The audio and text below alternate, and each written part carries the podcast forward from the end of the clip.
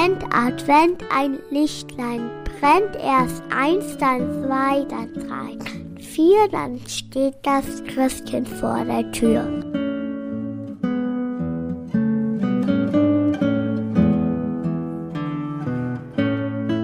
kurz vor dem ersten Advent.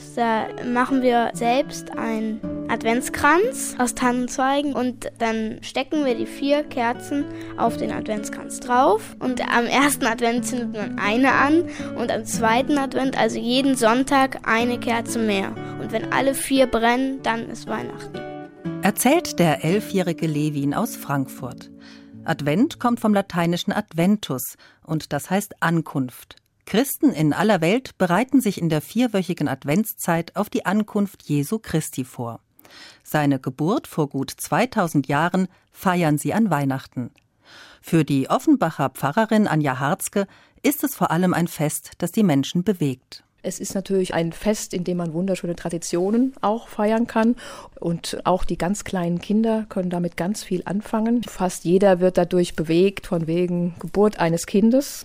Und ich glaube auch, dass diese Aussage, also der große Gott, der ist nicht ganz weit weg und unerreichbar sonst wo, sondern der kommt zu uns Menschen in so einem völlig hilflosen Baby. Also Gott kommt zu uns und wird Mensch und bleibt bei uns. Ich glaube, dass das wirklich die Menschen sehr anrührt. Viele christliche Kinder erleben auch schon die Zeit vor Weihnachten als eine ganz besondere. Auch Levin. Die Wohnung ist auch geschmückt mit so Lichterketten. Wir haben so eine Lichterkette, die ist aus Sternen. Die ganze Wohnung sieht dann so aus, als wäre Sterne in der Wohnung rumfliegen würden. Auf dem Esstisch haben wir dann schon ein Plätzchen stehen. Das macht es irgendwie auch adventlicher. Und der Adventskalender, jeden Tag macht man ein neues Kästchen auf und dann ist da Süßigkeiten oder so drin. Und da hat man jeden Tag eine Überraschung. Und dann singen wir jeden Tag Lieder am Adventskranz. Wann ist endlich Weihnachten? Das fragen christliche Kinder im Dezember.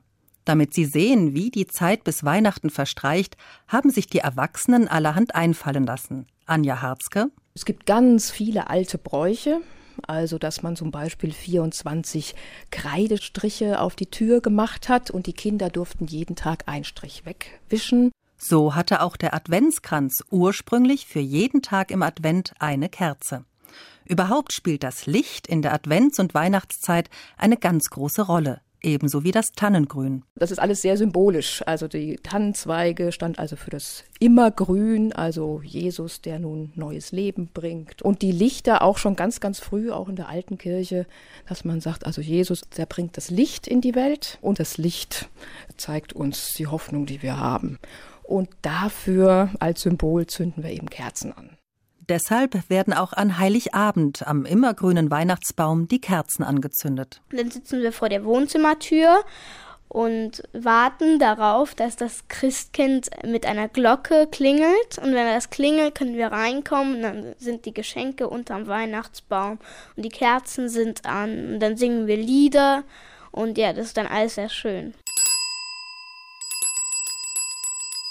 Während Levin mit seiner Familie unterm Weihnachtsbaum sitzt, feiert ein paar Straßen weiter auch der gleichaltrige Noah ein Lichterfest. Allerdings nicht Weihnachten, sondern Chanukka, denn Noah ist Jude. An Chanukka zünden wir abends eine Kerze an und dann sagen wir dazu einen Segensspruch. Baruch atah Adonai Eloheinu melech haolam asher kitschanu b'mitzotav leatnik nea shel Chanukka Baruch אתה אדוני אלוהינו מלך העולם, שעשה ניסים לאבותינו בימים ההם בזמן הזה. Amen.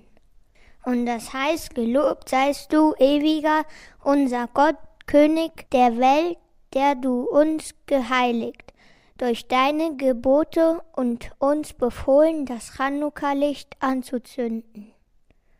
Also Chanukka dauert acht Tage. Deswegen hat der Chanukka-Leuchter auch acht Kerzen. Und es gibt noch eine dazu, der heißt Shamash, das heißt Diener. Und man zündet ihn an und mit ihm zündet man die anderen Kerzen an. Also man fängt rechts an und geht dann bis ganz nach links. Manche Leuchter werden mit Kerzen gemacht und manche werden mit Öl befüllt und dann brennen sie auch. Chanukka ist ein sogenannter Halbfeiertag. Juden feiern hier kein biblisches, sondern ein geschichtliches Ereignis. Welches, das erzählt Manfred Levi vom Jüdischen Museum in Frankfurt am Main. Also vor langer Zeit, ungefähr 2100 Jahre, war der zweite Tempel in Jerusalem von den Griechen besetzt und sie benutzten ihn praktisch, um ihre Götter anzubeten und wollten auch den Juden ihre Torah verbieten, also die fünf Bücher Mose, die jüdische Bibel, damit auch die hebräische Sprache, sie sollten alle Griechisch lernen. Ja, und es gab eine Gruppe von Männern, Makkabäern, die die Griechen aus dem Tempel vertrieben haben. Und das Wunder von Chanukka war also, dass der Tempel musste wieder eingeweiht, so wie der Name Chanukka eben sagt. Einweihung musste wieder eingeweiht werden und in dem Tempel gibt es einen Leuchter, das ist der siebenarmige Leuchter, ein Symbol des Judentums, der mit Olivenöl brannte und dieses Olivenöl, da gab es nur noch ein kleines Fläschchen und das Wunder erzählt, dass dieses Fläschchen anstatt für einen Tag doch acht Tage lang gehalten hat, sodass acht Tage lang der Leuchter in dem Tempel brennen konnte. An Chanukka erinnern sich Juden also an die Wiedereinweihung des zweiten Tempels in Jerusalem, an das Wunder des ewigen Lichts und natürlich auch an den Widerstand gegen ihre Unterdrückung. Ähnlich wie Weihnachten ist auch Chanukka ein Fest, das man mit der Familie oder mit Freunden gemeinsam feiert. Dabei hat das Essen, wie bei vielen jüdischen Feiertagen, eine ganz besondere Bedeutung. Es soll nicht einfach nur schmecken, sondern auch an etwas erinnern. Meistens gibt es Latkes, das sind Kartoffelpuffer. Die isst man mit Apfelmus oder mit Lachs und Creme fraiche. Und es soll halt auch an das Öl erinnern, weil die Latkes werden immer in ganz viel Öl gebraten. Natürlich wird zu Chanukka auch gebastelt, zum Beispiel Chanukka-Leuchter oder Ölkrüge als Fensterbilder. Zu den typischen Chanukka-Symbolen gehört auch ein besonderer Kreisel mit hebräischen Buchstaben, mit dem die Kinder an Chanukka ein Spiel um Schokoladenmünzen spielen.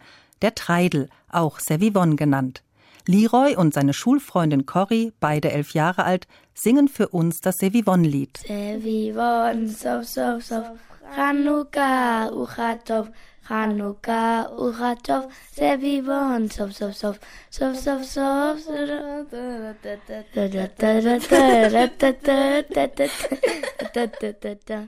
Was haben das jüdische Chanukka und das christliche Weihnachten gemeinsam? Beide Feste liegen in der dunkelsten Zeit des Jahres. In beiden Festen spielt das Licht eine wichtige Rolle. Auch das Datum ist ähnlich. Weihnachten ist am 25. Dezember, Chanukka am 25. Kislev nach dem jüdischen Kalender. Und beide Feste beginnen jeweils am Vorabend, denn beide Religionen beziehen sich hier auf das Alte Testament.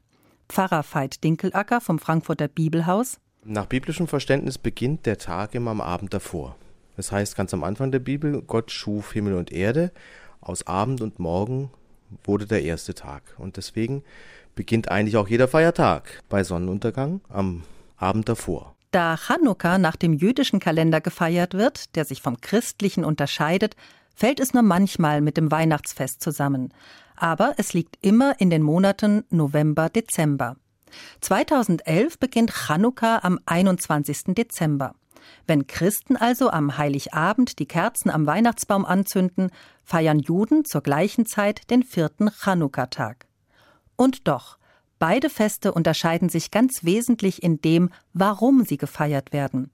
Deshalb ist es irreführend, wenn man von Weihnukka spricht. Für mich ist dieser Begriff ein Unwort. Also klar, Weihnukka ist diese Vermischung von Weihnachten und Chanukka.